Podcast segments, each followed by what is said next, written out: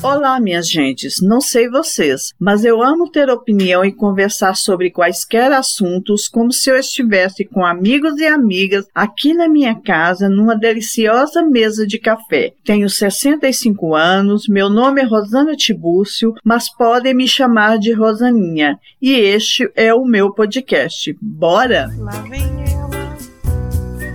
Olha quem está chegando. Dona da banca. Rosana Tibúrcio. A Organização Mundial da Saúde, OMS, caracterizou em 11 de março de 2020 a Covid-19 como uma pandemia. Eis que a partir dessa data, as pessoas passaram a mudar o estilo de vida, da aglomeração casual ao isolamento total. Essa era a ideia original e necessária. Sabemos que não foi bem assim, mas não é disso que vamos falar neste episódio. A partir de março de 2020, inúmeras empresas interromperam ou passaram a executar várias atividades a partir do trabalho remoto de seus colaboradores. O Brasil não estava preparado para essa mudança, nem o mundo, nem as empresas, nem as pessoas, nem Laurinha, minha convidada.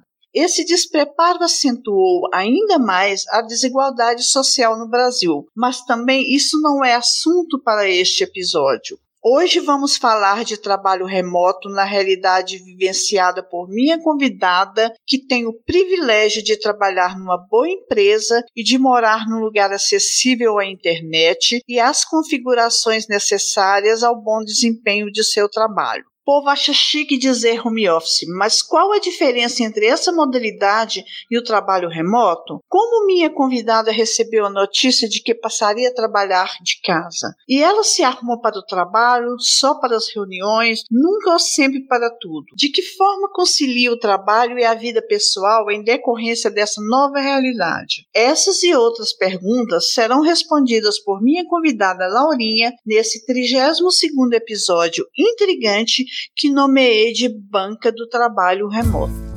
Como eu falei na abertura, hoje eu estou aqui com a minha Laurinha, minha petitinha, que desde o início do ano passado, não me recordo bem o mês, ela vai contar para gente, ela está em trabalho remoto. Antes da Laura se apresentar, eu quero esclarecer que ela não é nenhuma especialista no assunto. Ela vivencia essa modalidade de trabalho, o que não deixa também, né, Laurinha, de ser uma especialidade, eu penso. Porque a experiência é tudo. Então, Laurinha, eu agradeço você pela participação. É sempre muito bom conversar com você. Ai, que saudade dos nossos papos até três horas da manhã. Vamos que vamos. Então, eu quero que você se apresente para todo mundo. Um beijo, Laurinha. Muito, muito, muito obrigada. Muito Parece obrigada, que eu estou despedindo. Eu, Rosaninha.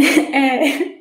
Obrigada eu, Rosania, pelo convite de novo. Já tô aí no meu 19 episódio do Dona da Banca. Não lembro mais quantos episódios a gente gravou, na verdade. Mas foram São muitos. Né? Seis. Acho que é por aí.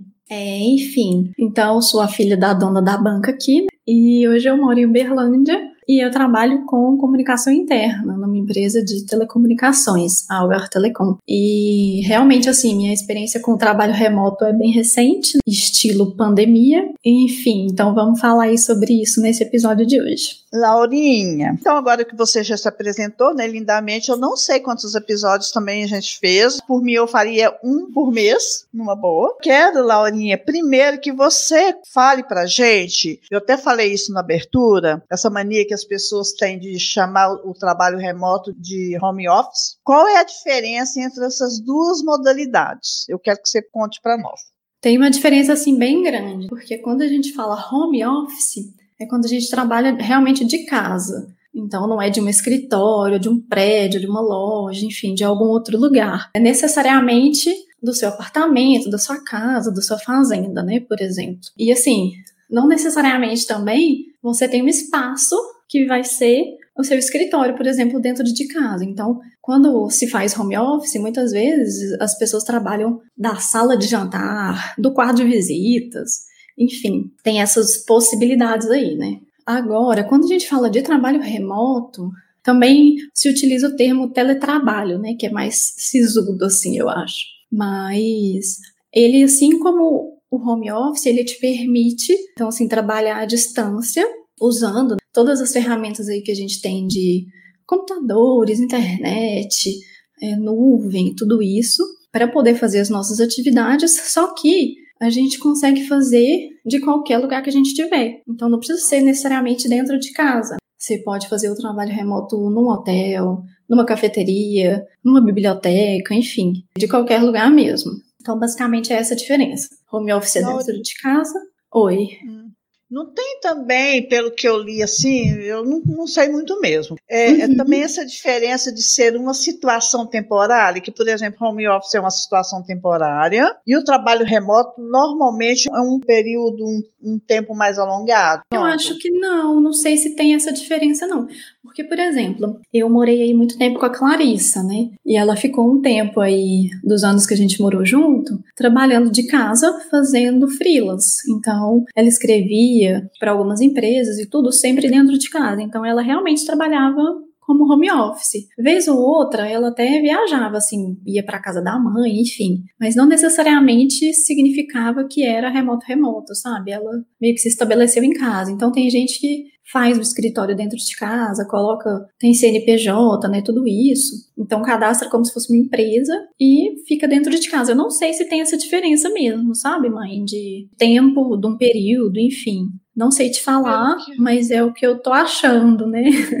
Do que eu conheço. Pelo que eu, assim. pelo que eu li, pelo que eu entendi, por exemplo, assim, é home office. O cara é o chefe de uma empresa. Hoje ele não tem uma reunião importante, não tem nada muito importante para decidir lá na empresa, então ele tem só alguns despachos por e-mail, por alguma coisa, responder alguns e-mails. Ele, em qualquer lugar da casa dele, não precisa ter nada preparado na mesa da sala de jantar, igual você falou, no sofá, ele responde aos e-mails dele. Então é, é temporário. E ao passo que o trabalho remoto, a pessoa coloca a, os equipamentos na casa dela, monta uma espécie de escritório, peça de local de trabalho e trabalha o tempo todo naquele lugar. Ele vai poucas vezes à empresa. Aí independe se ele é colaborador ou se ele é um administrador. No seu caso, por exemplo, você raramente vai lá na Algar, não é verdade? Então é você é verdade. trabalha o tempo todo em casa. Então, pelo que eu entendi, o trabalho remoto é, é isso. Mas o remoto, ele realmente pode ser assim, como eu falei, que é ele pode ser de qualquer lugar, né? Então, tem gente, por exemplo, que é nômade digital. A pessoa viaja isso. o mundo fazendo os trabalhos dela, e isso é remoto, né? Isso não é home é. É. Entendeu? É. Então eu acho que não Entendi. necessariamente. Mas assim, é. é igual você falou, né? A gente não é especialista aqui. Depois a gente pode pedir ajuda para os universitários comentarem lá nos conteúdos do Instagram que você colocar. Né? Em tempos de pandemia, você acha que há particularidade no trabalho remoto? E quais são essas particularidades? Eu vejo muita diferença, né? Porque é isso que eu falei, como no mundo real, né?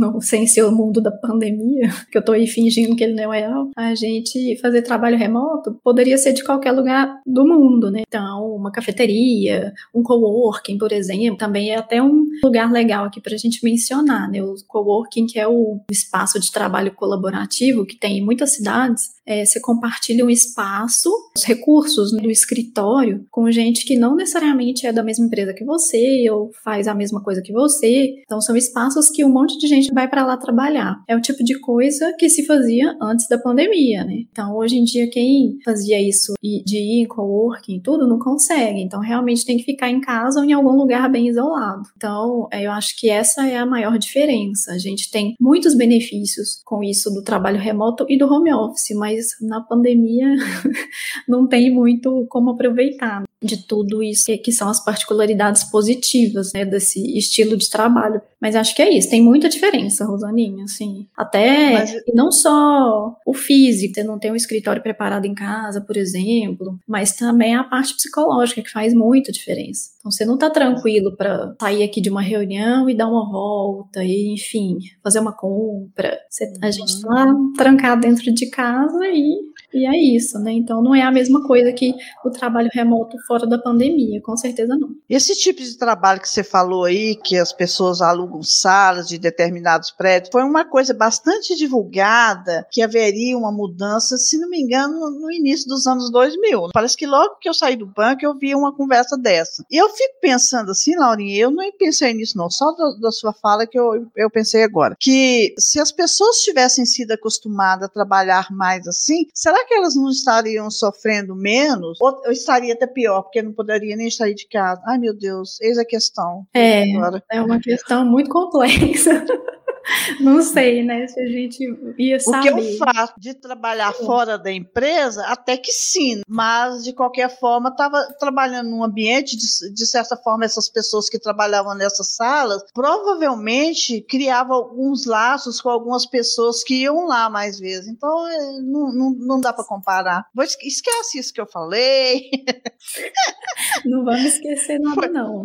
Laurinha, eu quero saber assim, qual é a sua história com o trabalho remoto? Conta para nós. Ah, eu acordo pra trabalhar, eu durmo pra trabalhar, eu corro pra trabalhar. Eu não tenho tempo de ter. A nossa história ah, inclusive, é o seguinte. Laurinha, eu quero que você emenda com como foi quando você recebeu notícia de que ia trabalhar em casa. Acho que você pode responder essas duas perguntas assim misturadinhas. Combinado, Rosaninha. Eu assim sempre achei muito chique, né, a pessoa que trabalhava remotamente. Então, eu já vi, tinha visto pouco assim falar desses nômades digitais, que são essas pessoas que viajam o mundo trabalhando aí de onde quiserem, né? E esse fato de poder trabalhar de casa também, eu sempre achei interessante, porque eu sou uma pessoa muito caseira, né? Então, volta e meia eu pensava que seria uma coisa interessante, até pelo fato de que eu preciso bastante de concentração para realizar muitos dos trabalhos que eu faço, sabe? E no escritório, isso nem sempre é fácil, né? Porque sempre vai ter alguém na sua mesa. Quando você tem o chefe ali por perto, tem que responder ele de imediato, enfim. Mas realmente, assim, eu comecei a trabalhar remotamente foi por conta de pandemia. E também já não saio de casa direito, né? Desde lá, de março de 2020. Então, e assim, como que isso aconteceu, né? Porque a pandemia chegou aqui em fevereiro no Brasil. E a gente já estava ali de olho em tudo que estava rolando nas notícias, ali dentro da empresa, desde janeiro de olho no que no de rolar ali em relação a trabalho e tudo. Então foi estabelecido um comitê de crise na empresa desde fevereiro e tudo. E em março eu lembro que foi assim, a gente foi para um casamento, o Lucas e eu, em São Paulo, então, nesse casamento, eu lembro que na mesa lá, enquanto a gente estava comendo todo mundo junto ao redor de uma mesa, a gente já estava assim com aquela agonia, né? Pensando, gente, será que alguém aqui tá com coronavírus? Enfim, tava aquela agonia assim. E aí eu lembro de voltar já bem agoniada, assim, pra Uberlândia, né? E isso foi dia 14, 15 de março. E aí eu lembro que na, acho que na segunda-feira foi dia 16 de março. E eu já estava muito agoniada de pensar que eu tinha ido para uma cidade e voltado ali para o escritório, podendo estar tá colocando aquele tanto de gente em risco. Enfim, uhum. eu estava agoniada assim. Só que aí no dia 17, que já foi na terça-feira, 17 de março, eu acho que foi terça, viu, gente? Se eu estiver falando de errado aí, desculpa. Mas enfim, no dia 17 lá, o pessoal da empresa já decidiu que parte da equipe já deveria ficar trabalhando de casa, né? E aí a gente escolher quem da equipe já queria ir para casa. E aí eu já levantei a mão e falei: "Não, eu quero ir". Imaginei. assim, me deixa ir. Porque daí o que, que aconteceu? No dia, eles decidiram, sei lá, no dia 16, falaram: ah, a partir de amanhã, quem quiser pode ficar em casa. Aí eu falei: ai, ah, gente, vou ficar. Metade da nossa equipe ficou. Aí, quando foi no final do dia 17, eles já falaram: não, gente, agora é compulsório, vai todo mundo para casa mesmo. E aí já colocou todo mundo para casa já no dia 18. Então, dia 18 de março, todo mundo da empresa já foi orientado a ficar em casa. E aí eles fizeram um trabalho muito interessante, assim, de a gente conseguiu colocar, eu falar a gente, né? Mas é porque como parte da comunicação interna da empresa, eu participei bastante de alguns processos, até da construção da diretriz nossa de trabalho remoto que foi criada. Mas então o trabalho assim que foi feito, conseguiu colocar o pessoal do nosso atendimento, telemarketing dentro de casa. Então entregou os computadores, enfim, a gente conseguiu dar todos os equipamentos necessários para todo mundo ir para casa. Claro que a parte do dos nossos técnicos, né, que é o pessoal de operação e o comercial, não necessariamente podia ficar em casa, porque eles precisam trabalhar da rua e tudo. É linha de frente mesmo. Mas, mas foi desde de, desse dia então, desde o dia 17, fui para casa e aí realmente é isso. Tô desde então em casa. Eu saí assim para poder ir no escritório ou contribuir com algum evento acho que duas ou três vezes só nesse período inteiro. Ai, que alegria! Enfim, né, vamos aguardar a vacina. Então, quando você recebeu notícia para trabalhar em casa, né, nessa questão aí, você ficou feliz. Né? Eu fiquei, exemplo, eu me senti bem mais segura. É, acredito que por vários motivos. Você gosta de trabalhar em casa mais concentrada, não tem criança, né? Laurinha facilita bem. Essa realidade legal, assim, você é caseira, você fica mais concentrada, e a questão da segurança, sobretudo, que no Isso. meio daquele caos, daquele medo, pelo menos você tinha um conforto dessa segurança. No meio de Exatamente. tanta porcaria, foi de, de forma alegre né, que você recebeu. Uhum. Foi, é, nem alegre, não, mas foi. É acolhedor, é. vamos dizer assim, né? É, não foi alegre, né, Laurinha? Você ficou mais, mais segura, mais tranquila, é. Mais tranquila, mais tranquila, sim. O, o ideal seria você poder trabalhar de casa sem ser em pandemia. Exatamente, é. Que é a nossa vontade, né? Então, assim, quando deu aí outubro do ano passado, a gente conseguiu lá na empresa concluir a diretriz de trabalho remoto. Então, assim, o nosso grande sonho aí é que a pandemia acabe para a gente colocar ela de fato em prática, porque daí ficou decidido que as pessoas do comercial, por exemplo, precisam trabalhar em casa, né, ou remotamente, duas vezes por semana. A gente que é do administrativo, vamos falar assim, três vezes por semana, trabalho remoto. Então, assim, no futuro, a gente vai conseguir aí é, fazer esse cronograma rodar direito do jeito que foi planejado né? Que é muito o que a gente quer. Pois é, eu fico pensando assim, a sensação que vocês estão sentindo em relação a isso, porque eu tenho uns 20 anos que eu trabalho em casa, né? E eu nunca me acostumei, apesar de que eu amar minha casa, gosto também da concentração, o tipo de serviço que eu faço, acho que é ideal mesmo eu estar dentro de casa, e, e, já passou aquele perrengue do povo achar que eu não fazia nada dentro de casa e vinha aqui de qualquer hora, mas eu tenho uma saudade de parar depois do serviço e conversar fiado. eu amava Faz diferença, né? Eu amava isso, para mim era assim uma das melhores coisas, sabe? Era bom demais, nossa senhora. É, mas faz falta mesmo, você trocar eu ideia tenho, com todo mundo. É, eu acho que tem muita gente que sente falta disso, né? Laurinha, agora eu quero saber uma coisa assim, bem fútil, mas não, nem tanto. Você se arruma para trabalhar?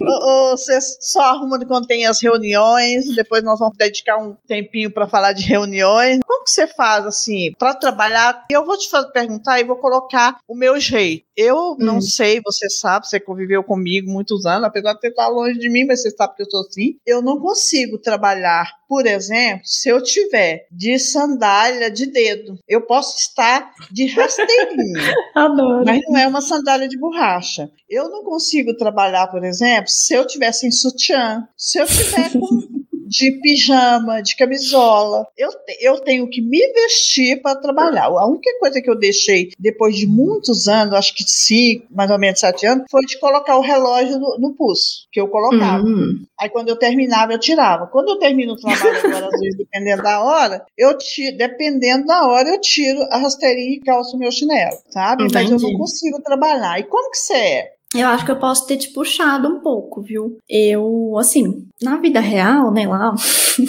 eu amo falar vida real, né? Ridícula. Eu nunca fui uma pessoa de me arrumar muitíssimo, né? de me maquiar demais, de usar salto, né? Eu uso salto. Não precisa. É. Não é preciso, é já sou muito linda de qualquer jeito. Então eu não faço muita, assim, extravagância, né, pra sair e trabalhar mesmo. Mas eu sempre gostei de estar, tá, assim, ajeitadinha, né? Então, assim, essa parte de trocar de roupa, para mim, sempre foi muito automático também. E lá no início, lá no início, quando começamos a trabalhar de casa por conta de pandemia, eu fazia muita questão, né? Foi um momento até curioso, porque eu tinha feito recentemente a minha análise né, de coloração pessoal. Então, era uma época da vida, assim, que eu já estava muito envolvida com isso, de tipo de roupa que representa o que eu quero passar, né, para as pessoas e tudo. Então, eu estava focada aí nesse assunto de estilo e cores que favorecem. Eu fazia questão de me arrumar para não sentir que estava só em casa mesmo, para virar essa chavinha de agora eu vou começar a trabalhar. Então isso para mim continuou normal assim, de me ajeitar, me arrumar, colocar um sapato. Eu sei que tem muita gente que não coloca tênis nunca. Eu às vezes coloco tênis para trabalhar de casa mesmo, mas muito mais assim, realmente para me sentir que eu tô bem vestida, como se eu estivesse indo para o escritório mesmo. O que eu faço, né, de diferente para quando eu tenho uma reunião, por exemplo, é que, inevitavelmente, quando a gente está aqui no remoto, a gente se vê muito mais, porque toda hora é uma reunião e você fica se vendo aqui na câmera é, da conversa, na câmera da reunião, no caso. Sempre dou aquela olhada geral e às vezes eu me acho muito pálida, então normalmente eu passo o batom para entrar na reunião, para ficar mais uhum. bonitinho, sabe? Então, essa é a diferença, assim, acho que é a maior diferença. Mas trabalhar de pijama, por exemplo, né, igual você comentou, eu acho que nesse período todo aí eu devo trabalhar de pijama, sei lá, uma vez ou duas, e às vezes acontece porque, sei lá, eu acordo meio um pouco atrasada assim, aí eu começo a ver algumas coisas e me, vou me perdendo ali já no trabalho, em vez de lembrar de voltar e trocar de roupa, né? sei lá, no máximo umas três vezes que eu trabalhei de pijama. Acho, né? De repente, Nossa, eu... o Lucas, por exemplo, pode me falar, você tá mentindo, e, e me mostrar fotos. Eu gosto de saber que você faz isso. Eu tenho uma, mas cada um tem um jeito. Né? Tem gente que deve trabalhar de pijama e sentir uma boa, né? Eu não gosto de ficar de pijama dentro de casa. Olha, muito raramente eu fiquei de pijama. É, eu também não gosto. É uma coisa que eu não gosto de fazer. Esse tipo de roupa me remete à depressão. Então hum. eu não hum. gosto, eu sinto bem. Por exemplo, eu tenho saudade do tempo que eu usava mais tênis e eu trabalhava de tênis, porque inclusive eu não tinha essas marquinhas idiotas no meu pé. Então eu tenho vontade de trabalhar mais de um sol. Mais sabe? É. Agora, a minha ideia é ter, vou tentar trabalhar de sapatinho, porque eu não consigo, Laurinha, se eu trabalhar sem vestir uma roupa de trabalho, não rende. Mas igual. Eu fico zarolha. Adoro. Mas igual Mas você falou que tem agonia de chinelo, né? Chinelo de borracha. Para mim eu, é. é. muito tranquilo trabalhar de chinelo, eu não vejo problema nenhum. Essa parte aí eu não puxei de você. Não, não. rende, não rende. É, é um mais estranho. É muito doido, né? Ah, uhum.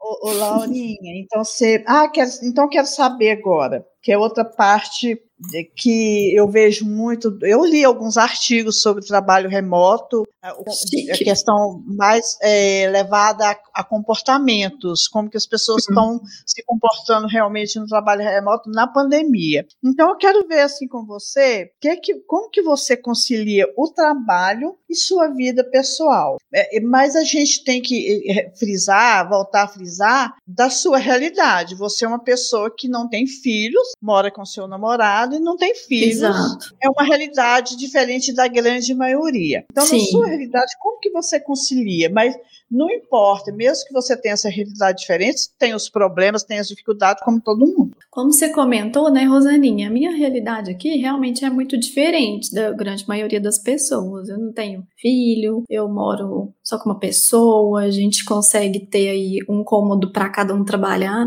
é, é, bem tranquilo mesmo essa parte assim da rotina, né? Agora a vida pessoal de fato, ela não existe muito, né? Porque realmente a gente só tá trancado em casa 24 horas. Mas assim, no início, quando comecei a trabalhar de casa, que eu estava morando sozinha ainda, muitas vezes eu usava a minha sala de jantar, por exemplo, para trabalhar. E eu fazia muita questão de, na hora que dava o fim do expediente ali, né, que eu determinava, e lá no início, realmente, eu era bem Caxias, assim, dava 18 horas eu falava, pronto, acabou. É, fazia questão de fazer isso para não ficar ali muito tempo, enfim, envolvida com o trabalho, que eu sei que foi o que mais aconteceu, né, por aí. Então, eu já uhum. desligava o computador, já tirava da minha frente e fazia questão, assim, de mudar o, o clima mesmo, sabe? Então trocava de sapato, voltava para casa, né? Vamos dizer assim. Isso. Mas é claro que tem dias e dias. Às vezes eu fico até mais tarde no computador, só que aí eu faço questão também de equilibrar. Então eu aproveito meu horário de almoço como precisa fazer mesmo, sabe? Não corto esse tipo de intervalo. Mas é tranquilo assim para mim. Como a gente falou, né? Então, a minha realidade é muito tranquila, até acho que de repente podia ser uma boa quem sabe você bater um papo com alguém que tem um outro tipo de realidade, que mora com uma família grande ou que tem filho, que aí acho que até enriqueceria mais a, a discussão em relação ao trabalho remoto também. Eu pensei nisso, Laurinha, e agora eu vou, vou em frente. Eu tenho mais ou menos até uma pessoa assim em vista, que tem filho, que eu acho que é uma realidade mais difícil. Casada Sim, com, com certeza. Vou, vou pensar nisso para a gente tocar mais ou menos no mesmo assunto, no mesmo tipo de pergunta, que depois dá para dar uma analisada boa, né? Comparar, né? É, Comparar. eu gosto. Legal, Laurinha. E eu achei bom você fazer esses, essas coisas nesses horários, e assim, fechar, quando você morava sozinho, que você falou, né, que você encerrava o serviço das 18 horas, eu acho isso muito legal que acho que as pessoas Sim. têm que separar um pouco mesmo, porque senão vira uma bagunça, não tem vida própria. Ai, é difícil, é muito difícil. É. O Laurinha, pelo que você ouviu falar por aí, que eu acho que é um pouco diferente da sua empresa, você acha que, no geral, assim, as empresas se preocupam com esses aspectos ergonômicos que, e criam soluções assim adequadas de trabalho para os empregados? Ou isso só acontece naquelas empresas que sempre cuidaram desses aspectos? Já escutou algo a respeito? Você já leu alguma coisa a respeito? E como que é na sua empresa? É, eu imagino que assim, realmente quem já cuidava disso nessa parte assim de ergonomia, né, cadeira, postura correta, eh, os periféricos, né, os equipamentos que acompanham assim computador. Eu acho que quem já se preocupava com isso realmente deve ter mantido e reforçado, porque imagino eu que deve existir muitas regulamentações, né, de segurança do trabalho. Nem sei como que esse pessoal está se virando aí com o trabalho remoto, que deve ser mais complicado provar, né, mostrar o que está uhum. sendo feito. E eu sei que assim muitas empresas que eu acompanhei até para tomar como base ações para fazer na, na, nossa, eu sei que o pessoal disponibilizou cadeira, os equipamentos mesmo. Eu não cheguei a ouvir nenhum depoimento de alguma empresa que simplesmente assim não se importou não. com isso, sabe? Eu não cheguei a ver nada relacionado a isso. Eu vi exemplos positivos. O pessoal mandando cadeira, ou então, por exemplo, dando algum voucher para a pessoa fazer a compra dos equipamentos lá na Algar Telecom, a gente fez isso. Então, as pessoas que trabalhavam em regionais que tinham escritórios, deu certo da gente emprestar a cadeira, entregar a uhum. cadeira para o pessoal. Inclusive, eu lembro muito do dia que entregaram a minha, porque eu tive que subir com ela, pesando 10 quilos por três andares, né? Só eu. Foi, assim, um dia inesquecível na minha vida de, de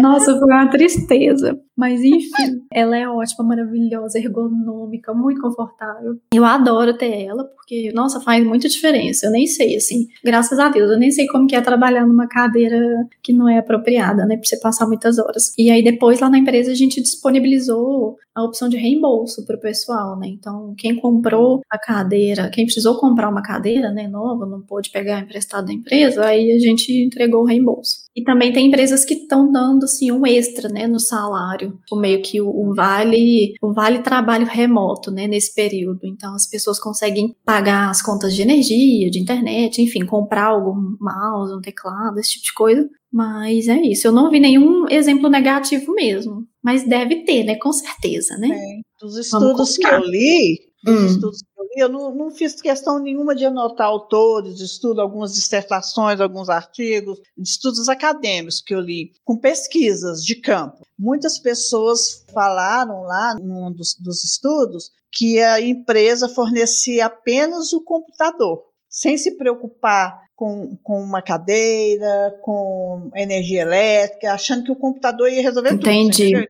O computador, senta ali na sua cama, senta em qualquer lugar e vai é trabalhar. Difícil. Penso, tinha essa pergunta nesse artigo que eu li, que deve ser hum. empresa que não cuidava muito de nada nesse aspecto, não. A que cuida, vai cuidar sempre. Eu acho também. Também né? acho. E, e, se não cuidar, tem mais é que, que esses funcionários todos entrem com uma ação contra essas empresas. Não, mas tem que ser depois, porque senão vão, vão perder o emprego. É, é, uma complicação. Eu acho que a malandragem, quando existia antes da pandemia, na pandemia vai se intensificar. E que bom que com você não é assim que acontece. Laurinha, Aí nós vamos aprofundando as questões. Assim, que a gente sabe, né? Todo mundo sabemos, nós, a gente sabemos, nós sabemos de qualquer novidade. Desculpa, vai de novo. É, mas, vou até deixar essa lindeza, que qualquer novidade ela pode despertar na gente assim alguns sentimentos antagônicos. Dois deles, por exemplo, que eu, que eu me, me lembrei, assim, um certo romantismo e um muito medo.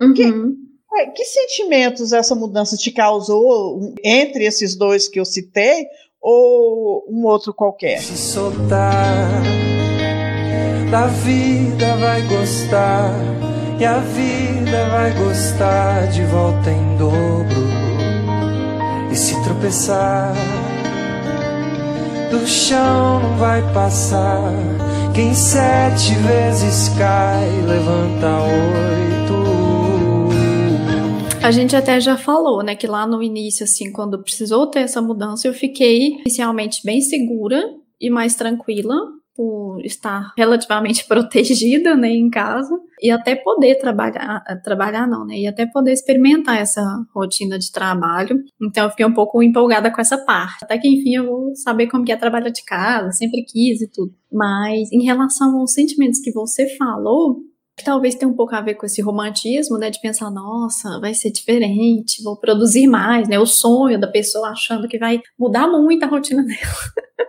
Tem um pouco desse romantismo. Agora, da parte do medo, acaba que a gente tem esse receio, né? De assim, nunca voltar ao que era antes, então não, não poder encontrar um monte de colega, não poder ter a festa junina da empresa, por exemplo, né? Que é um dos melhores momentos aí que tem no ano. Então tem esse, receio aí sim de ficar aí, né?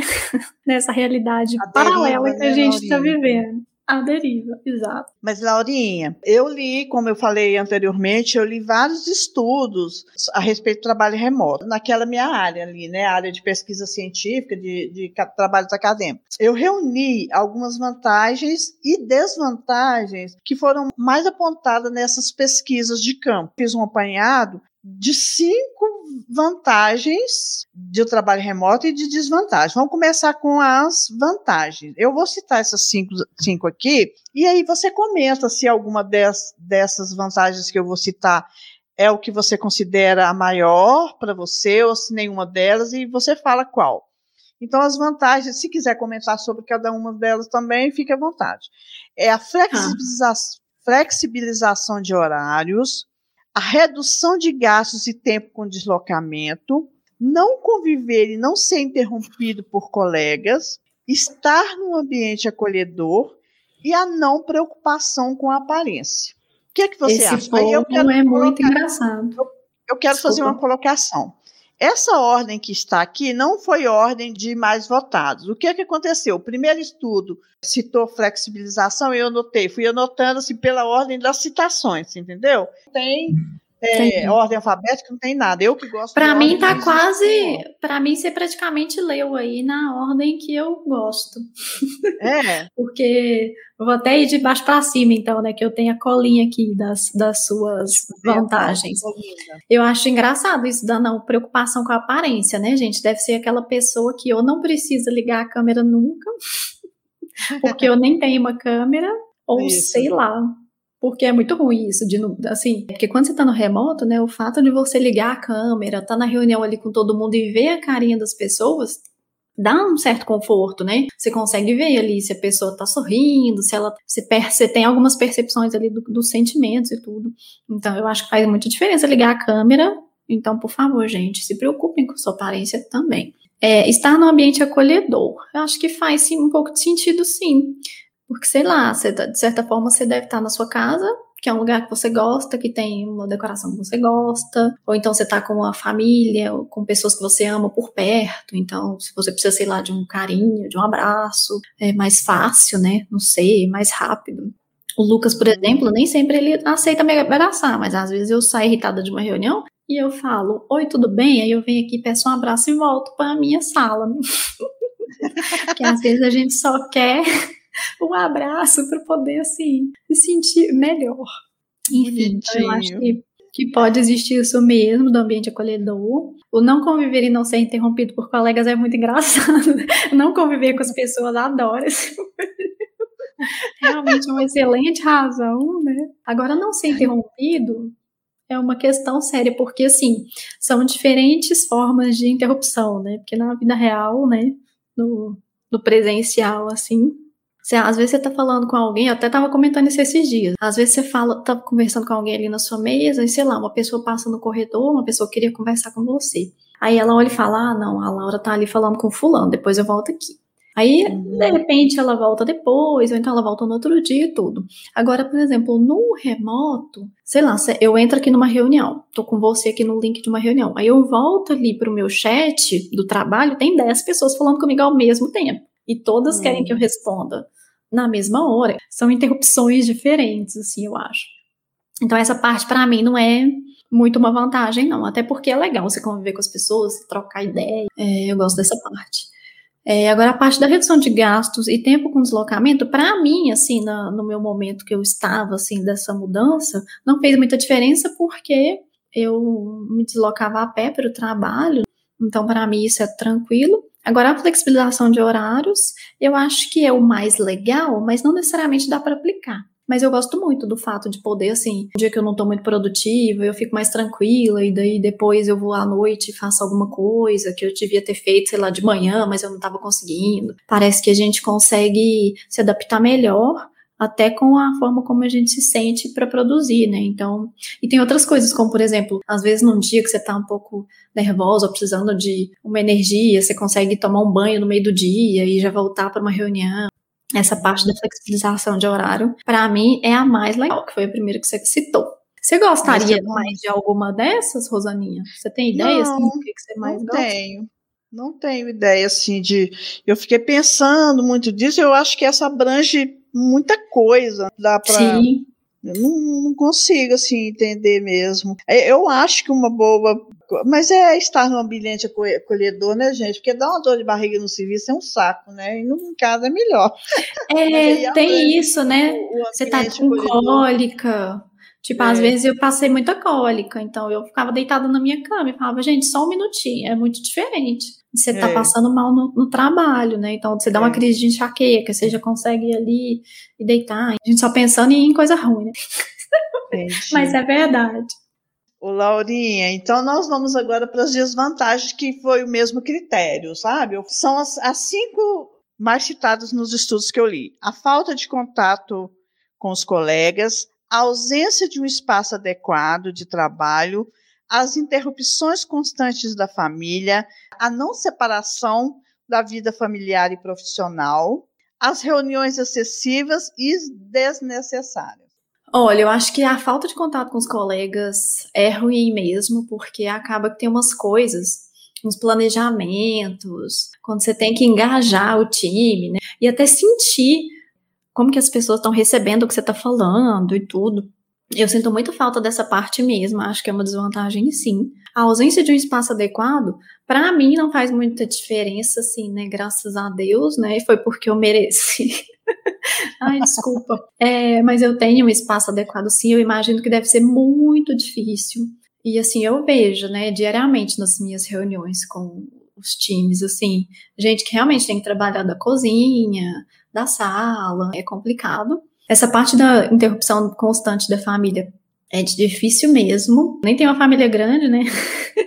Mas volta e meia eu tô ali bem produzindo, aí o Lucas chega e conta alguma coisa, e tal, tá, tá, e pipipi, e o filme e tal. E eu tô lá meio escrevendo, meio prestando atenção, coisa assim complexa. E aí eu fico até pensando, quem tem criança deve ser muito difícil, porque a criança ela não Muito. sabe, né? Que você tá ali para trabalhar, ela acha que você tá brincando, tá conversando ali no computador com os, os amigos, né? Sei lá. Hoje, por exemplo, no trabalho, uma, a filha de uma colega minha ficou lá ouvindo a gente, dando tchau, ela chama Clarinha. É complexo. Essa separação aí na vida familiar e profissional, imagino que também deve ser difícil para quem tem uma família maior e precisa cuidar de outras pessoas mesmo, né? Porque tem gente, não só quem tem filho, até quem tem que cuidar de uma mãe, um outro parente, tudo. Deve ser complicado, mais complicado, né, do, do que é para mim, por exemplo, porque realmente eu, eu consigo, assim, eu tento ao máximo fazer essa separação, sabe, de horário, de cômodo, então eu consigo colocar isso em prática.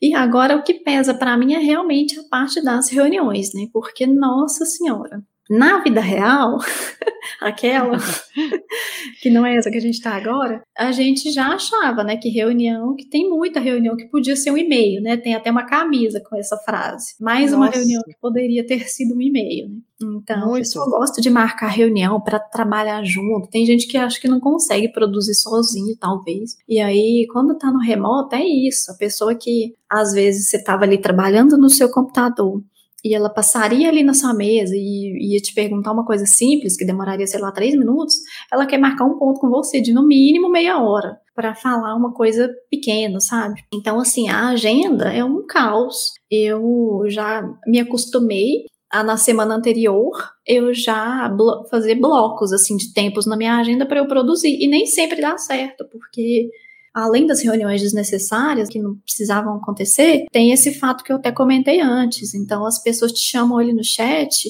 e, como é um, um chat, é como se fosse uma rede social, Ali na Algar a gente tem o Workplace que tem o Workchat. O Workplace é como se fosse o Facebook, né, das empresas. Como parece uma rede social, acho que as pessoas entendem que você vai responder ali a qualquer hora, né? Então é 24 horas por dia disponível. Isso é muito, muito chato. Tem que ficar disponível o tempo inteiro. As pessoas acham, né, que você deveria ficar. Essa parte cansa muito, assim. Então você cansa de ficar na tela, se olhando. Tem tudo isso também. Essa parte para mim é realmente o que mais pega. Nossa senhora. E é isso, até cansei de falar, tá vendo? É assim que eu saio de todas as reuniões. Exausta. é muito é, difícil. Reunião, as pessoas nesses estudos reclamam muito e sempre falam exatamente isso. Não, não vi ninguém falando dessa camiseta. Muita coisa de reunião poderia e deveria ser resolvida por e-mail. Reunião nunca, nunca presta, gente. Nem quando era trabalho presencial. Nossa.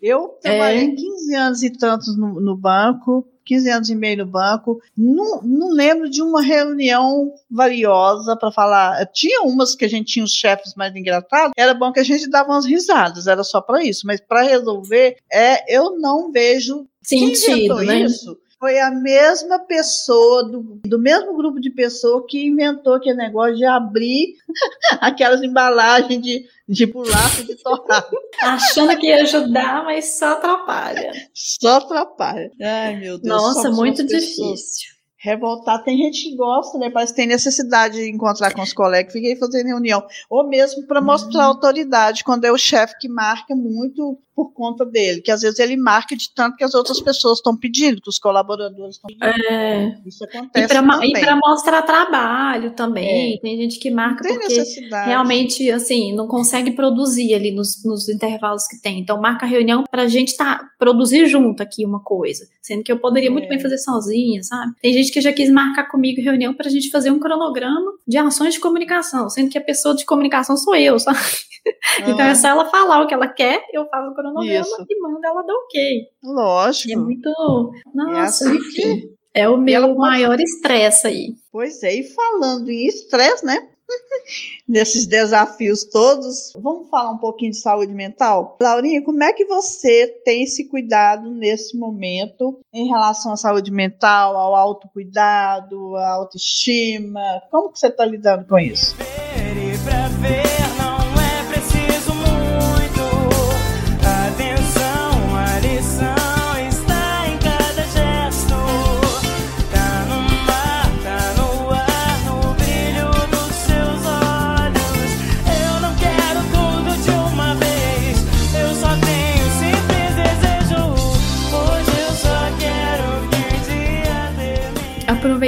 Temática de reunião, né? Porque tem umas coisas que, querendo ou não, a gente não consegue solucionar, porque é a empresa, é a, o time, mas no que eu consigo contribuir com essa parte, então eu faço muita questão assim de tentar impor limite. Quando a pessoa quer marcar uma reunião, eu pergunto por quê. E isso também contribui para eu manter a minha sanidade mental de verdade, né? Tentar e filtrar o que, que chega até mim, eu acho que isso faz muita diferença. Parte do chat, por exemplo, que eu uso, eu faço questão de sempre colocar um status ali do que, que eu tô fazendo, para a pessoa entender que eu também não vou responder ela no minuto que ela me mandou uma mensagem. Eu acho que isso também ajuda, pelo menos, eu não sei, assim, a pessoa não necessariamente vai entender o que, que eu quis dizer com o meu status, né? De ocupado, de estou em reunião, mas pelo menos eu me sinto mais tranquilo, mais tranquila no caso, né? Tranquila, é. Eu me, eu me você sinto. Você a sua obrigação, né, Laurinha? Sua parte da comunicação, né? Você mandou a sua, a sua mensagem. É, eu me sinto mais tranquila, até para dar aquele intervalo da resposta, sabe? E não, não ficar só respondendo ao que as pessoas esperam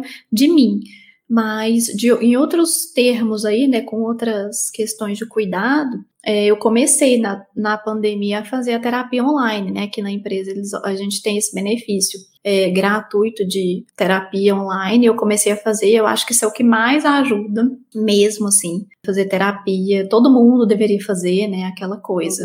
Tem muito preconceito, todo mundo tinha que fazer para se conhecer mesmo, entender o que que pesa mais, por que que as coisas pesam, né, pra gente. Uma coisa também que é legal, assim, em relação ao trabalho, É, até que é isso que a gente falou, né? O fato da gente não ter essa convivência com os colegas e, por exemplo, não ter aquela conversa ali de corredor, né? Você vai buscar um café, encontra alguém e fala alguma coisa besta, assim. Coisa que tem ajudado muito a gente, assim, nosso time, por exemplo, é marcar uns horários para falar de outras coisas que não sejam trabalho, sabe? Então a gente marca ali uma hora na sexta-feira para falar de viagem, para falar de filme que a gente gosta, tentar abstrair um pouco e ter outras conversas, sabe? Isso é Eu também acho bom. que faz diferença esse tipo de troca. que mais, hein? Nossa, nem sei. a saúde mental tá difícil. Mas, assim, eu também faço muita questão, né? Eu gosto muito de desses pequenos cuidados, assim, do dia a dia, né? De parar, de ler, tomar um chá, essas coisas, assim, que parecem que são muito, nossa, good vibes, né? Vamos falar assim, deitar na rede, um livro. Mas eu acho que cada um meio que sabe, né? O que que gosta de fazer para Carinho na meio que gente, se né? sentir, é, esse carinho, Eu- assim. Eu falo que esse autocuidado, acolhido. isso é assim, a gente tratar a gente como a nossa melhor amiga. Eu sempre É isso. falo, o ideal é você se tratar como a sua melhor amiga. O que você faria isso com uma melhor amiga sua? Você é sua melhor amiga. Eu falo isso. Se alguém achar que eu sou babaca, sempre quando alguém me pede conselho nesse sentido, aquela máxima que eu tenho, né? Você em primeiro lugar, você em segundo, terceiro, em quarto, quinto e depois os outros. Eu vejo É isso verdade. muito importante mesmo. Sempre falei isso. Eu falo isso pra mim, que tenho você como minha filha. Falo Uhum. isso pra Marina, minha outra filha. Falo isso pra você e falo de verdade. Primeira gente. E pra mim não tem aquela babaquice. Isso pra mim eu acho uma babaquice, aquele lugar clichê. Ah, se a gente não gostar da gente, quem vai gostar? Não. Às vezes você pode não estar gostando de você e tem gente gostando de você sim. Só porque o ideal é você gostar de você, você cuidar de você. É claro que vai ter alguém que gosta de você. Não existe essa coisa, não. Só porque a gente fica mais seguro e mais seguro, você cativa mais as pessoas, né, Laurinha? Esses Eu acho que sim. você, você faz, assim, além da, da sua, eh, da sua terapia, que é muito importante mesmo, e que eu estou passando a hora de fazer também, o que mais que você faz? O seu banho semanal? É toma isso, um banho, que- um banho quentinho, meu banho semanal. Ai, que maldade. Ridícula. É porque no meu sábado, no, no sábado eu tenho aquele banho assim completo, né? Com a musiquinha tocando, Isso. lavando a cabeça, passando 400 milhões de cremes, esfoliante, não sei o quê. Realmente, meu, esses banhos do sábado aí, ele é sagrado. É porque realmente é, é um banho que você precisa de mais tempo, né? Então é difícil ter ele todo dia. Mas mesmo assim, se não puder ter um banho completo desse, sei lá, só de você se desligar, né? E tá ali, assim, é o que o pessoal fala, né? Tá presente, né? Com a atenção plena ali naquele momento. É a felicidade. Eu acho que faz diferença. É, É né, é aquele lance de você, do que você fala, né, mãe? De você estar concentrado, né, numa Concentrado, coisa feliz. específica, lendo, fazendo, é montando seu Você- quebra-cabeça, enfim. Isso. E no, no nosso episódio Banca da Felicidade, o seu depoimento sobre a sua felicidade, você citou essa dinâmica sua aí de- do sábado, que isso te provoca felicidade. Uma sensação de dever cumprido, né? Assim, eu terminei Isso. aqui minha tarefa, eu faxinei a casa, tomei meu banho e tô linda e pronta pro sábado. É meio que essa É. sensação. E isso até faz um pouco de sentido com outra coisa que eu gosto muito, que eu nem tinha pensado aqui, né, em falar, mas que é fazer listas do que eu tenho para fazer. Eu, eu gosto muito da sensação de ter uma listinha ali com as coisas e ir marcando tudo que eu fiz, sabe? É meio que eu sinto uma sensação de dever cumprido. Eu preciso o quê? Fazer listas mais realistas, é claro. Às vezes eu coloco um monte de coisa, inclusive do trabalho, né? Mas eu tenho essa alegria aí. Eu sinto necessidade de lista, mas eu vou ser bem, bem assim, escrota. De alguém fazer essa lista para mim e alguém checar. Eu queria pagar, se eu fosse rica, pagar uma pessoa só para fazer isso para mim. Porque quando Pô, eu pode começo me a fazer pagar, lista, tô aceitando.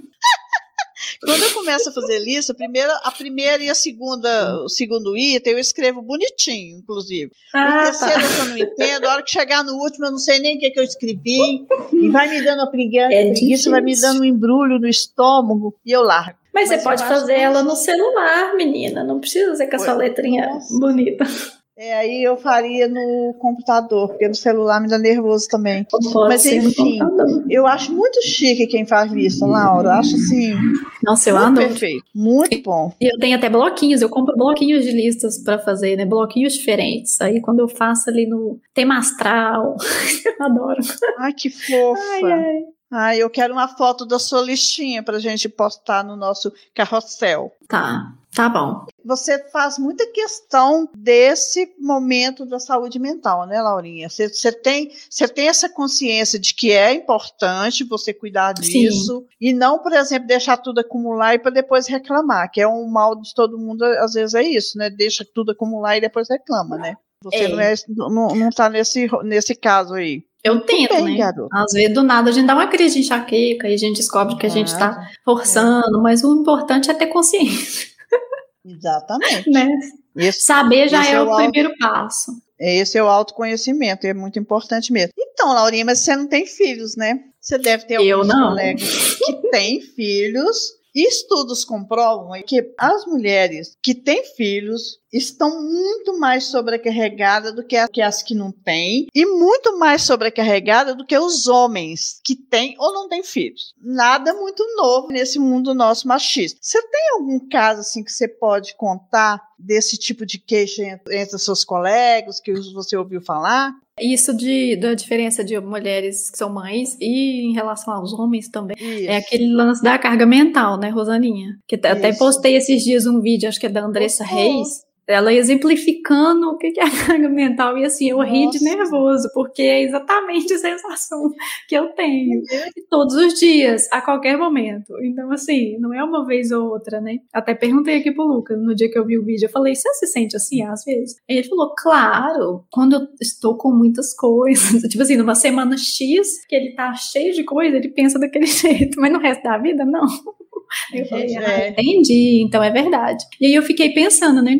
Acho que eu até fiz esse comentário lá no dia que eu compartilhei. Que eu nem sabia direito pensar em como que deve ser para a mãe essa carga mental, Nossa. porque, nossa, menor ideia. Eu tenho muitas colegas que, sim, tem um caso que é curioso, de- inclusive de uma novata lá no nosso time, tem um caso que é legal. A gente faz as reuniões lá com as câmeras ligadas. Eu sempre reparava, assim, que ela colocava a câmera dela mostrando um, um pedação do teto, né, da parede da casa. Você custava ver ela e tal. E eu ficava, gente, que coisa esquisita. Aí um dia eu entendi que ela tinha uma filhinha muito pequenininha e que ela, volta e meia, no meio do expediente, ela precisava amamentar a criança. Então fazia todo sentido a câmera dela não tá no rumo é, normal, né? Assim, né? Vamos dizer, no, no que todo mundo normalmente usa, a dela fica mais pra cima. E eu falei, gente, Sei. olha que curioso. É o tipo de coisa que eu nunca parei pra pensar que uma mulher precisaria se preocupar em levantar mais a cama, sabe assim? Eu fiquei muito chocada o dia que eu reparei isso, e eu reparei mesmo, assim, ninguém me contou, não. Eu entendi sozinha, eu achei muito curioso.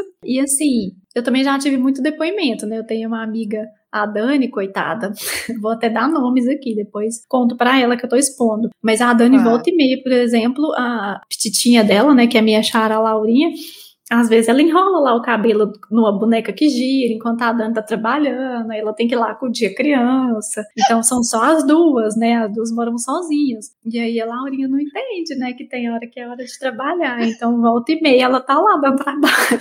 A Dani às vezes posta uns stories muito assim engraçados pra mim, né? No caso que tô de cá sendo uma péssima amiga, mas a Laurinha às vezes tá entalada num banco, que ela resolveu subir, sabe assim, umas coisas assim. Então, assim, eu nem imagino o que que ela tem que passar até chegar na hora dela postar esses stories, né? Porque não deve ser Meu fácil Deus. assim, de jeito nenhum. Porque tem que trabalhar, cuidar da criança, fazer comida, colocar ela pra Não é dormir. fácil. Ai, nem sei. Uma outra coisa interessante também, Rosaninha, é que é muito Hum. difícil, mas eu achei muito curioso que no evento que a gente fez de Dia das Mães esse ano, a gente fez uma ação muito legal de reservar um horário lá na agenda das mães da empresa para ter um bate-papo com a nossa vice-presidente. E aí a nossa ideia era assim, falar: "Oi, gente, tudo bem? Espero que vocês estejam bem, feliz Dia das Mães". A gente reservou esse espaço para vocês cuidarem de vocês, né? Fazer o que quiserem e tal. Aí a gente deu umas dicas para elas do que elas podiam fazer também, né? Parecido aí com essa parte do autocuidado que a gente falou. Ler o livro, enfim, brincar com a sua criança e tudo. Desliga o computador e vai curtir e tal. Só que o espaço todo que a gente reservou, a gente gastou metade porque elas queriam conversar. Então, assim, o fato de estar todo mundo dentro de casa trancado e não poder trocar experiências, né?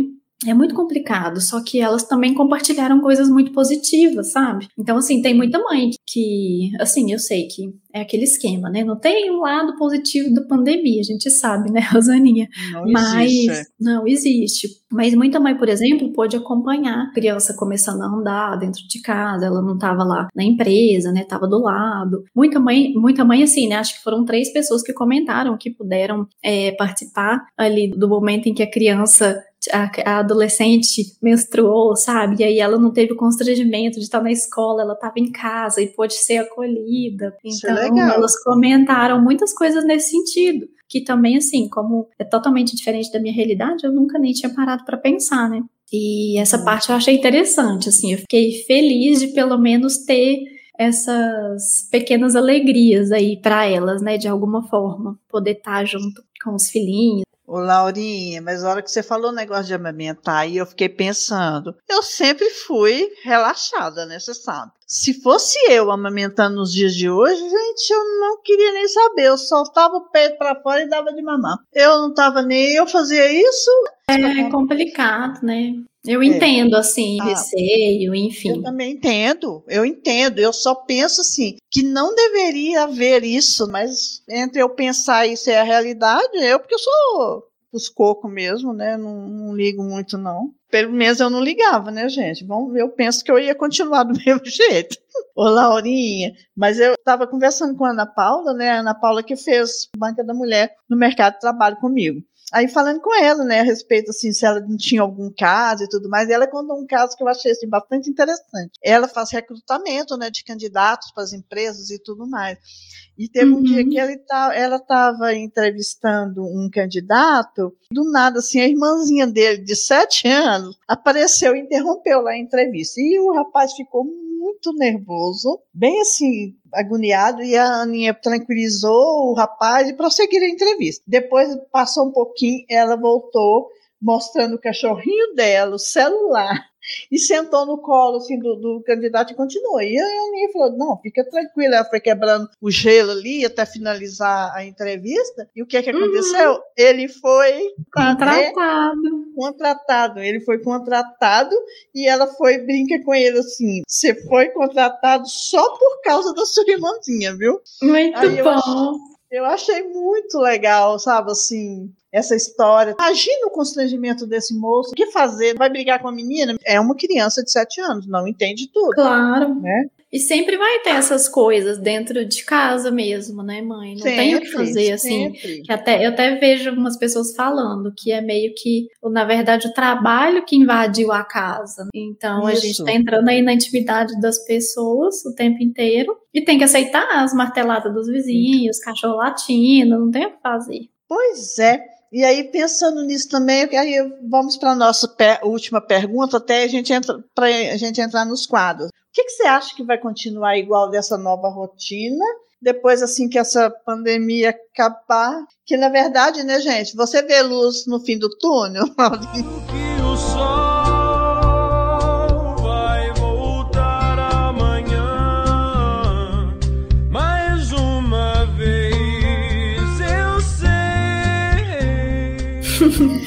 Nossa, assim, vou te contar que nesse último mês aí de junho, sei lá, de umas semanas pra cá, acho que tem sido o pe- o período que eu tô mais esperançosa. É, de que pode ser que dê tudo certo. pode ser, né? Adoro a esperança. Pode ser que dê tudo certo aí pra gente, porque sei lá, com essa vacina aí é, chegando mais perto, né? Com a fila. É, ó, eu sei lá se vai adiantar também, porque acho que é o, é o sonho maior, né? O Fora Bolsonaro é o, sim, o grande ápice, o grande sonho. O lance das vacinas, da gente estar conseguindo, assim, avançar na fila da vacina, eu acho que tá deixando um pouco mais perto de uma possível realidade aí, entre aspas, normal, muita, muitas aspas. Assim, é até igual eu falei antes, né? Como na empresa eu encaixo aí no time que vai ser híbrido, né? Que é esse time que é meio remoto e meio no escritório, eu tô assim muito ansiosa para aproveitar isso e conseguir fazer as negociações e de repente fazer só um período remoto, uma semana remota, alguns dias e viajar, ir para BH, ir para São Paulo, trabalhar de outros lugares mesmo. Tô bem assim empolgada para chegar aí nesse período. E algumas coisas que eu acho que eu vou manter esses, essas coisas, assim, até que eu comentei antes ali, né? Esses momentos com a equipe para falar de outros assuntos, esse status de colocar no chat para as pessoas saberem o que, está rolando e não acharem que tem que responder de, de imediato. Até porque, assim, quando você tem metade de um time remoto e metade presencial, é até o que o pessoal da Birorkoff fala, né, que é uma, uma empresa de coworking, que eles comentam que você uhum. tem que ser, você tem que pensar remoto, né? Então, se você tem a metade do time junto e a metade remoto, você tem que pensar e agir como se todo mundo estivesse remoto. É, então, eu acho que muita coisa a gente vai manter.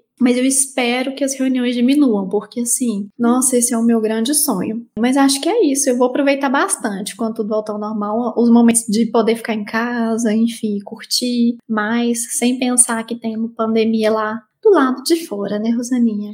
E, e a gente pensando bem, né? A gente merece, né? Esse, esse, todo mundo merece esse período mais feliz. As pessoas que estão dentro de casa vivendo uma infelicidade muito grande, como eu falei na abertura, tem uhum. gente que tem uma realidade muito triste, principalmente as classes mais pobres, mais necessitadas. Tem muita gente sofrendo muito com essa pandemia. Então, por exemplo, se eles puderem aproveitar um pouquinho desse trabalho remoto, um pouquinho dessa realidade, do que tem de positivo, quando voltar tudo ao normal, nossa, vai ser uma delícia. Todo mundo vai viver mais feliz, tomara. Que não é possível. Todo, até tudo de ruim acaba um dia, né? Enfim, né, Laura? Amém. Espero que sim. Então vamos para os quadros, Laurinha. Nós temos vamos. todos os dados, né? Vamos. Então vamos para o Vou Morrer Sem Entender. Vinhetinha! Vou morrer sem entender tem a ver com a falta. A falta de noção, bom senso, empatia, bons modos, aquele tipo de coisa que quando a gente vê, ouve ou percebe, vem aquelas indagações. Oi? Como é que é? Que porra é essa? Ô Laurinha, hum. o, o, nosso Vou Morrer Sem Entender hoje vai começar, não sei se você tem algum, eu não tenho. É, mas se você tiver, você fala. Nós vamos colocar um áudio do Rafa, que ele vai relatar para nós o que, que é que irrita ele profundamente em relação a essa questão do trabalho remoto. Vamos ouvir o Rafa? Bora lá. Oi, manhinha. Oi, Laura. Oi, ouvintes desse podcast que amamos Rafael aqui e eu quero compartilhar com vocês o meu vou morrer sem entender com relação ao trabalho remoto. É um breve contexto. Eu sou professor de ensino religioso em duas escolas e eu tenho muitas turmas, eu tenho aproximadamente 750 estudantes entre crianças e adolescentes que eu amo. Eu sou apaixonado pelos meus alunos e pelas minhas alunas. Não tenham dúvidas quanto a isso. Mas vai daí que eu vou morrer sem entender quem fala que professor não está trabalhando na quarentena. Gente, é muito trabalho, juro. Porque é, imaginem que tudo que eu fazia na classe, né, nas aulas presenciais, eu tenho que fazer agora. Ali na sala, na aula presencial, eu explicava o conteúdo e já realizava e corrigia os exercícios com as turmas. Agora eu dou aula online, explico as atividades, depois os alunos e as alunas me mandam ou fotos ou as atividades escritas mesmo, depende da escola, e eu preciso olhar todos esses arquivos semanalmente. Vale lembrar que eu tenho 750 alunos e tem toda a parte de produção desse material também. É, o agendamento de uma aula online, por exemplo, na plataforma que eu uso em uma das escolas, eu agendo as aulas e depois envio mensagens com essa informação em três campos diferentes, com detalhes e descrições diferentes para cada turma que eu dou aula. Algo que não é necessário ser feito nas aulas presenciais. Tem que produzir vídeos, tanto de projetos da escola, quanto videoaulas explicativas, que também eram atividades realizadas durante a aula. Eu entendo que, que esteja difícil para todo mundo, para os familiares, para as crianças, mas também está difícil para os professores, né? De uma hora para outra, o professor teve que virar youtuber, técnico em informática, produtor e editor de vídeo, uma, uma loucura. E mais esse, esse volume de materiais para correção e mais mensagens fora de hora por e-mail, no WhatsApp, muitas vezes até com, com desaforos mesmo de pais e mães, sabe? Olha, não está sendo fácil. Não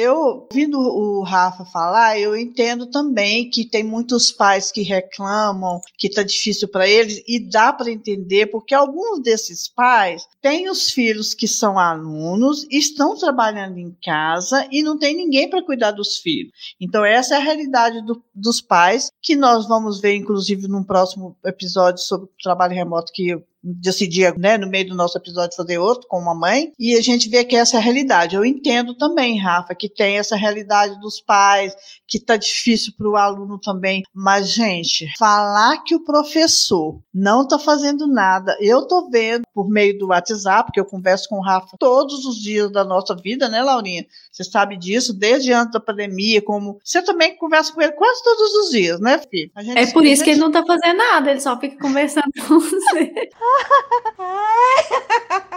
então, assim, Desculpa. assim, é impressionante, gente. Tem dia assim que ele some, que tem dia que dá 8 horas da noite, 9 horas da noite, ele tá corrigindo as atividades. Ele tira foto e manda para mim dos pacotes de atividade que ele tem que corrigir. Então está sendo assim uma situação muito difícil e eu realmente vou morrer sem entender. Se quer falar que está difícil para o pai, para aí. Agora falar que está fácil para o professor, eu também vou morrer sem entender. É, eu acho que nem faz sentido o que, que essas pessoas estão falando, porque assim, vamos voltar aí um, um passo atrás, né? Eu imagino que essas pessoas estejam reclamando, que elas falem, façam esse tipo de comentário, porque para elas realmente não está sendo fácil. Então deve ser por esse motivo aí desconta outra pessoa, porque não sabe trabalhar isso consigo mesmo como se elas quisessem assim uma pessoa para cuidar da criança, né? Não só o professor, ela queria, ela gostaria de ter o professor ali um tempo extra também. Eu imagino que seria essa a necessidade. Só que não tem como, né? Não é viável. Tem é. um vou morrer sem entender, Laurinha? Eu tenho super, né? Lógico. Eu vou morrer ah. sem entender a pessoa que te chama no chat e fala oi, ou então, oi, tudo bem? Ou então fala, bom dia, Laura. E não fala mais nada. Entendeu? Ah, é como se é, é, como se assim, eu chegasse do seu lado aí, fisicamente falasse: Oi, Rosana. Enquanto você não me responde nada, eu não te respondo de volta. Imagina isso na vida real, é ridículo. Ontem uma tá. pessoa me mandou mensagem três e meia. Oi, Laura, tudo bem? Eu sempre deixo essas pessoas sem resposta. Eu sei que já é só oi, tudo bem, eu falo, eu espero a pessoa falar tudo. Até uhum. porque você facilita muito mais a sua vida e a vida da outra pessoa quando você já coloca todo o assunto, né? coloca né? todo o assunto. Oi, Rosana, tudo bem? Eu gostaria assim. de tirar essa dúvida é. X com você. Você pode me responder? Tá, tá, tá, muito obrigada. É assim que uhum. você conversa, né? Aí o cara me mandou mensagem três e meia. Oi, tudo bem? Não respondi. É... Deu 5 e 40 a pessoa respondeu assim. Eh, respondeu não, mandou outra mensagem falando. Então, fulano falou para eu falar com você. Aí eu continuei esperando alguma informação, né? Porque vai saber o que, que o fulano falou. e o que que essa pessoa quer comigo. Nossa, eu fico possessa com gente que começa assunto e não termina. Meu porque é o que mais tem, assim. Aí, aí, é como se você precisasse ir lá e responder mais 200 chats só para falar: Oi, tudo bem, tudo bem, tudo bem. É isso. Não façam isso em casa, pessoal. Não façam isso. E tem que aprender comigo. Eu coloco Oi, tudo, tudo bem, não mando. Eu boto Oi, tudo bem? Aqui é Rosana Tibus, quando eu, a pessoa não sabe, aqui é Rosana Tibus, eu venho fazer isso tudo num, num lugar só, para mandar uma mensagem só. Não, pode mandar separado, não tem problema, gente. O, o importante é separado. é falar a mensagem toda. E não é, me venha me falar que você vai me mandar um áudio também, não. Nossa, eu também fico irritada demais com áudio. Aí você fala assim, nossa, eu tô sem tempo de reunir agora. Aí a pessoa fala, ai não, eu vou te mandar um áudio. Eu vou conseguir ouvir seu áudio só daqui três horas, entendeu? Porque eu não tenho tempo de parar pra ouvir um áudio de um minuto e meio. Ai, é muito difícil. Um, saco, né? As ai, ai, sim, mas vai dar tudo certo. De, o problema dessas que irritam a gente é que elas não se colocam no lugar da gente. Isso não quer dizer que somos santos. Rafa, você e eu, por exemplo, a gente também comete os nossos deslizes em algum momento da nossa vida. Mas tem algumas pessoas que fazem isso assim diariamente. Elas são repetitivas. E eu vou morrer sem entender. Muito difícil. Não gosto de gente. É nóis. É nóis. Vamos para o Quanto é que te acolho? Bora lá. Vamos. Vinhetinha. Quanto é que te acolho é o quadro mais empático dos episódios, pois ouvimos suas queixas e tentamos te ajudar. Afinal, dar conselhos a quem pede é a cara do dono da banca. O Quanto é que te acolho de hoje é um pedidozinho aqui de conselho que eu recebi. Vou ler para nós. Oi, Rosana. Oi, Laura. Meu nome é Flávia e preciso de um conselho de vocês. Há muitos anos trabalho numa mesma empresa e no mesmo setor. Sempre tivemos um horário específico de trabalho que deveria ser cumprido diariamente. Isso antes da pandemia. Assim que iniciamos o home office, a chefe do nosso setor informou que não seria rigorosa em relação aos nossos horários, porque levaria em consideração a realidade de nossas famílias. Ela cobraria resultado. Como eu nunca gostei de acordar cedo, começo a trabalhar um pouco mais tarde e algumas colegas começaram a fiscalizar meu horário através do chat da empresa. No dia a dia, nada acontece de anormal. Mas nas nossas reuniões de setor, essas pessoas jogam muitas indiretas. Eu sempre fico calada, mas minha vontade é de mandar todas irem a. Ela nem terminou de escrever, escreveu mer e dois asteriscos. Eu escreveria merda mesmo, mas né, é uma pessoa sensata. Eu achei Como que era a puta que pariu, eu achei que ia ser mais completo. Ah, eu também mandaria a puta que pariu. Achei a pessoa muito, muito assim, fofinha. Muito. Como sou solteira e sem filhos, moro com meus pais e tenho uma realidade diferente da maioria, acredito que esses sejam os motivos de tanta irritação para comigo, sendo que minha chefe nunca fez nenhuma espécie de cobrança. Essas indiretas têm me causado mal que vocês me aconselhariam a fazer, levando em conta que não pretendo começar a trabalhar antes do horário que começo, a não ser que minha chefe me chame a atenção. Muito obrigada. E aí, Laurinha? Eu tenho um conselho para dar, mas vamos ouvir o seu primeiro. Não, eu tô aqui chateada porque eu li hoje um trecho lá, né, um capítulo do livro que eu tô lendo que chama Indomável, é, da Glennon Doyle acho que é assim que fala o nome dela. E nesse capítulo ela cita que uma passagem assim da vida dela com a esposa, de quando ela chegava na sala de TV à tarde e a esposa estava vendo TV e ela ficava com muita raiva disso. E ela começava a arrumar a casa de forma muito nervosa e meio que para chamar atenção, sabe? E mostrar, olha, não estou aqui descansando igual você. E aí, ela começou a entender, né? Trabalhar isso nela entender por que, que ela ficava com tanta raiva. E aí ela foi lembrando que uma, um dia em específico, né, quando a esposa dela já entendeu que ela ficava com raiva quando ela estava descansando ou vendo uma TV assim à tarde, um dia ela chegou em casa e aí ela, a hora que ela chegou em casa, a esposa dela já levantou do sofá e começou tipo a arrumar as almofadas, sabe? Aí ela vê naquela cena, ela lembrou de quando ela era criança e ela sempre fazia isso quando os pais chegavam em casa. Então assim, ele escutava o barulho do carro e já saía pra meio que arrumar, sabe, a casa, uhum. levantar, porque ela tinha medo de levar bronca, e aí é, ela meio que foi criada nessa cultura de que quando você tá descansando ou tirando um tempo para si, é preguiça, e é falta de respeito. Uhum. Então ela tinha isso, essa crença, né, nela, e ela percebeu, gente, não faz sentido, né? Eu precisava mudar essa crença minha. E aí ela começou a trabalhar isso com ela mesma de assim tentar inclusive colocar para ela alguns momentos de descanso para conseguir interpretar o momento de descanso da esposa como uma coisa normal e uma coisa necessária. Então, é, achei curioso porque faz, eu acho que faz muito sentido. Eu imagino que assim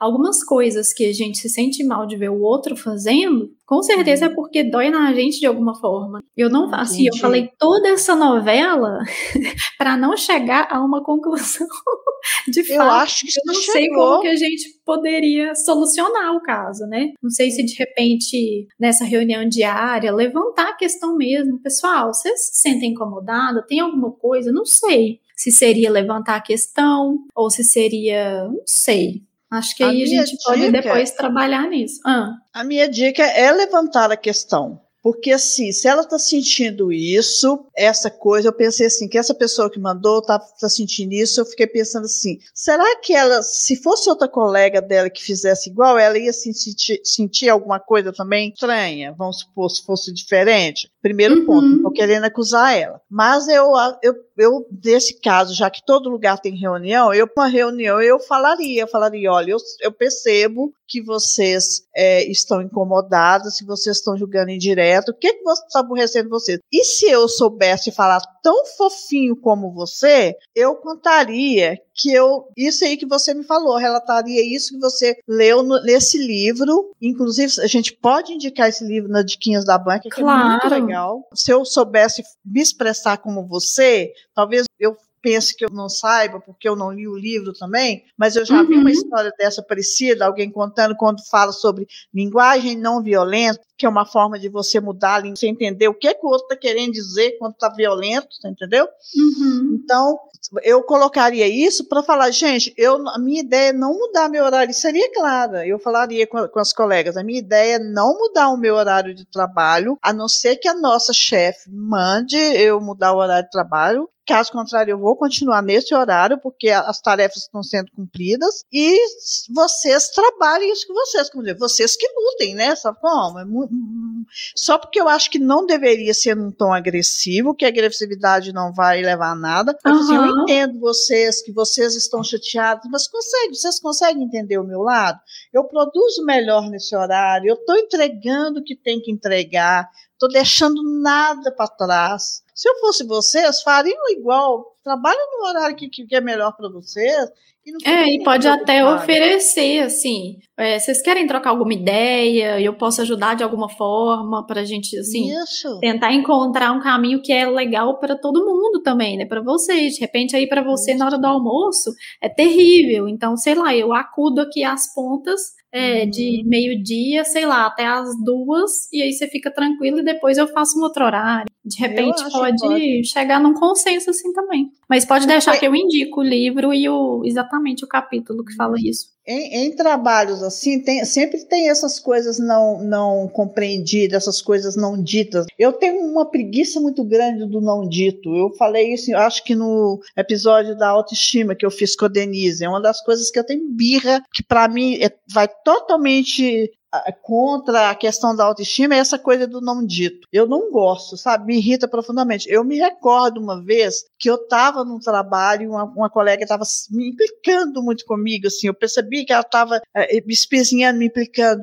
E um dia eu pensei, eu não sei o que, que eu faço com ela. Eu toquei assim no ombro dela bem devagar e falei: tá acontecendo alguma coisa com você? Eu posso te ajudar em alguma coisa? Eu desarmei a mulher. Assim, e eu não falei cinicamente, eu falei de coração aberto, eu respirei fundo. Sei, nesse dia deu certo. Então, às vezes, eu acho que se você tentar, se essa pessoa que mandou esse pedido de conselho, tentar entrar em contato com com a colega, com as colegas dela e falar tudo claramente, vai dar certo. E eu tenho muita vontade, como é alguém que eu conheço, conheço assim, eu troco, eu tenho, quero muito que a pessoa aplique isso que você você falou aí a respeito do livro, que vai servir para ela também, aplique esse conselho de abrir o que, que ela está pensando e conta para gente, que eu tenho quase certeza que vai dar certo, Laurinha. Quase certeza. Eu queria também receber acho. um um, um, retorno, assim, sabe? De alguma coisa. Sim, vamos aguardar e vamos pedir aí na hora que o episódio ah, eu sair. Eu vou pedir, eu vou, eu vou falar com ela e vou, vou pedir.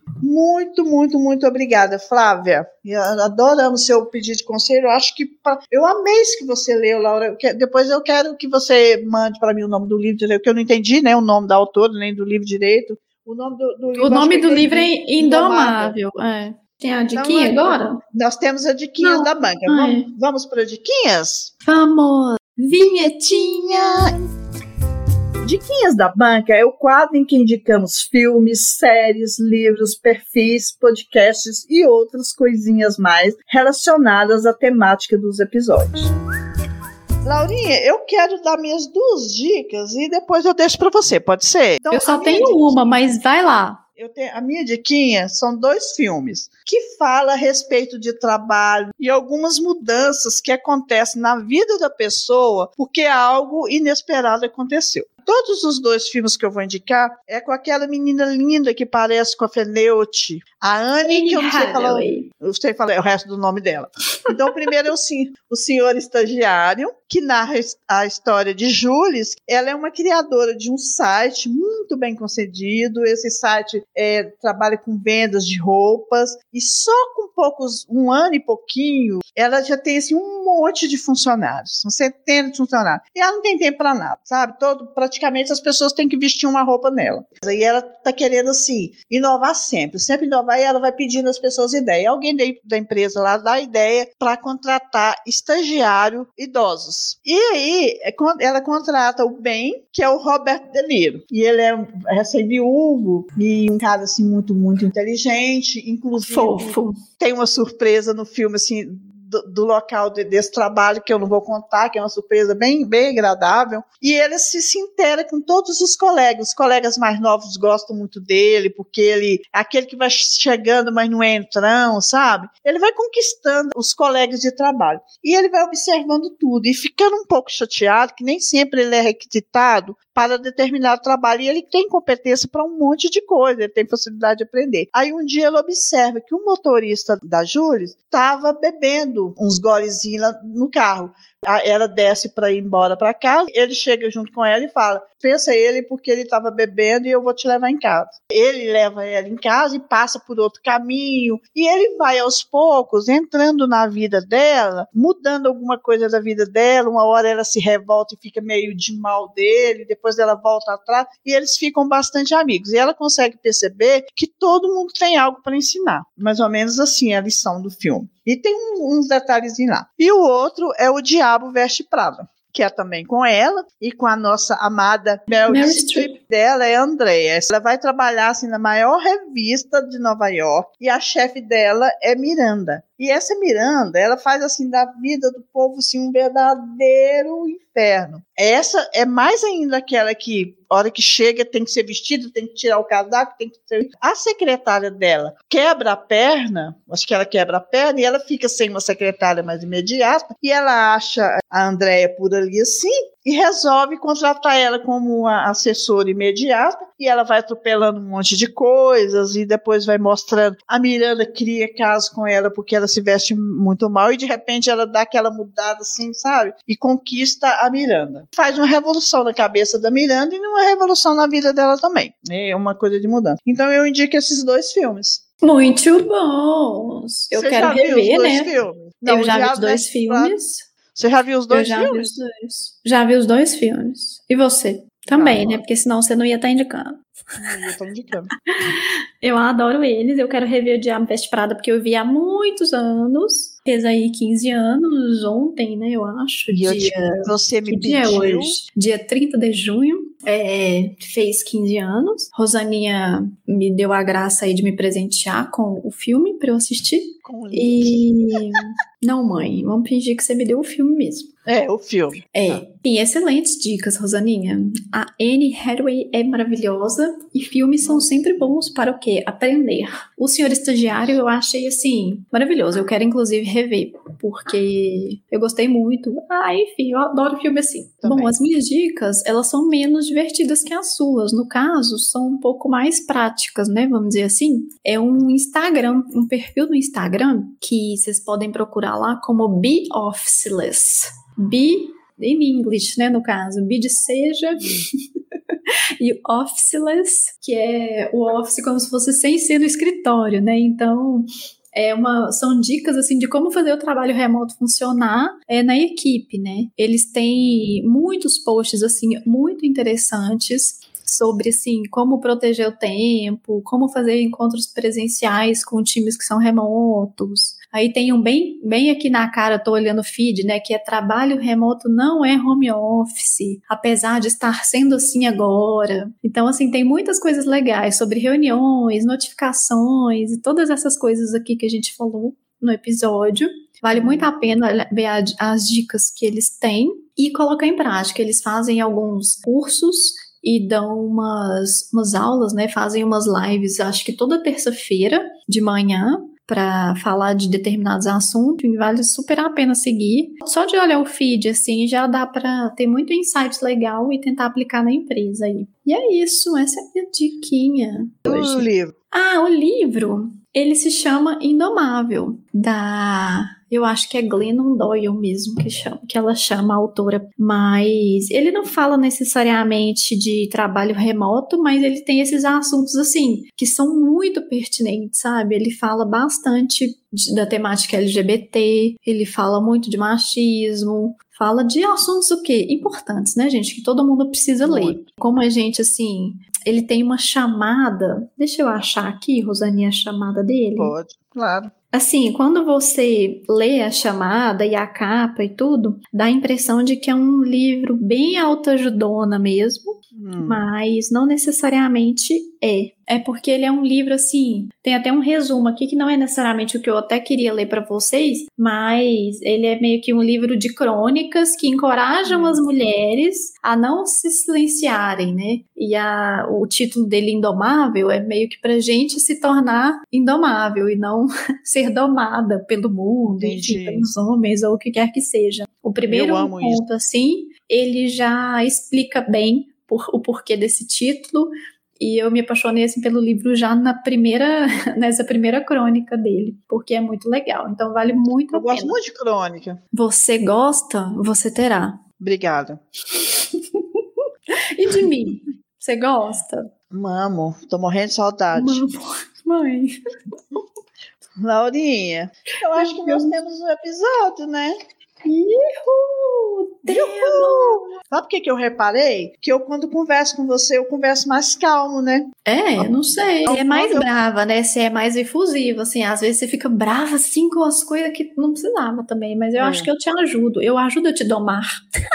Isso. É exatamente o contrário do que eu falei. Não, mas brava eu sou, eu sou na vida mesmo, né? Quando eu Brava. vou, eu sou. É bem isso, e tem uma coisa, se eu não falar assim, eu não sou eu, né? Tira a minha característica, uma das maiores características que Oh, eu tenho. meu Deus. Ela pode não ser fácil de lidar, mas sou eu. Aí eu tô falando você. com ênfase agora. Eres tu. Exato. Mas falar Muito mais bom. calma assim é bom pra mim. Eu gosto disso, porque eu sinto essa necessidade quando eu faço os episódios de falar mais devagar. Não. Então, nós temos um episódio, né, Laurinha? Temos. episódios. Muito bom. Eu sempre amo conversar com você. Ai, Laurinha, você sabe que eu queria ser você quando eu crescesse, né? Eu tenho maior Sei. vontade. Tenho maior vontade. Você é muito linda, muito maravilhosa. E eu quero fazer mais episódios com você até essa pandemia acabar, até eu te rever. Eu quero te agradecer muito, Laurinha, que você está na correria também. E você sempre disposta a gravar com a sua mãe linda. Muito Vamos gravar obrigada. mais então. Eu sempre aprendo muito com você, né, Laura? E Isso não é agora porque eu estou fazendo esse- episódio, a gente sempre conversa, quando a gente conversa muito, a gente sai sempre aprendendo. Você aprende comigo e eu com você. Sempre foi assim, gente. Verdade. Não- É verdade esse bilhete, viu, gente? É verdade. Então, Laurinha, muito, muito obrigada. A mãe ficou muito feliz de conversar com você, viu? Eu, eu fico muito, muito honrada. Um beijo e muito obrigada, tá? Aí eu quero que você se despeça, informe suas redes sociais e fale o que você quiser. Pode falar que me ama, inclusive. Eu te amo. Rosaninha, obrigada de novo aí pelo convite. Vamos gravar mais episódios, sim. É sempre bom mesmo conversar com você. E assim, saudades, né, de conversar em patos na mesa da copa, até sei lá que horas da madrugada, muita, muita saudade. Até esquecer de se alimentar, né? A gente costumava se esquecer. Eu morro de saudade. Mas enfim, logo, logo a gente faz isso aí de novo. E obrigada aí. Foi bom falar sobre trabalho com outra, outra pessoa, né? Porque às vezes a gente fica falando do trabalho, das questões chatas e legais com todo mundo todo dia e as Uhum. pessoas vão cansando de ouvir a gente, né? Então foi bom aí ter mais É. um, um ouvido para escutar as nossas lamúrias e reflexões. Isso, Obrigada isso. mesmo. Obrigada e eu. meu. Instagram, gente, se vocês quiserem me seguir, é Laura S. Underline Reis. Me sigam lá. Eu sempre tenho conteúdos incríveis, só que eu posto É. quando eu quero. Não tem nada. não é nada regular. É uma delícia. Tudo que ela posta, eu, fico, eu sou encantada, com as duas, inclusive, né? Com a Marina e com a Laura. Eu, eu, tô, eu tô encantada. Tudo que a Laura Obrigada, posta, Rosaninha. podem lá pedir para ela adicionar. Se vocês tiverem a ficha limpa, ela adiciona. É verdade. Só adiciono com ficha limpa. Gente, é, é linda. As fotos lindas, tudo que ela escreve é lindo, maravilhoso. Perfeito. Sigam essa, essa menina linda da mãe. Então tá, Meu Laurinha. Deus, um beijo, me ama tá? demais. É mesmo. Mais que tudo. Um beijo. Beijo, e vou deixar gente. essa breguice todinha no episódio. Vou deixar essa breguice todinha no episódio. Adoro. Um beijo. Fis. Fis. Beijo, Tchau. mami. Beijinhos. Obrigada. Obrigada eu. Beijinhos. Por que, que eu coloquei incluindo horários direcionados às duas vidas? Porque assim. É duas atividades, né? Não, porque aqui você escreveu. É, isso, direcionado às duas atividades. Vou citar de novo.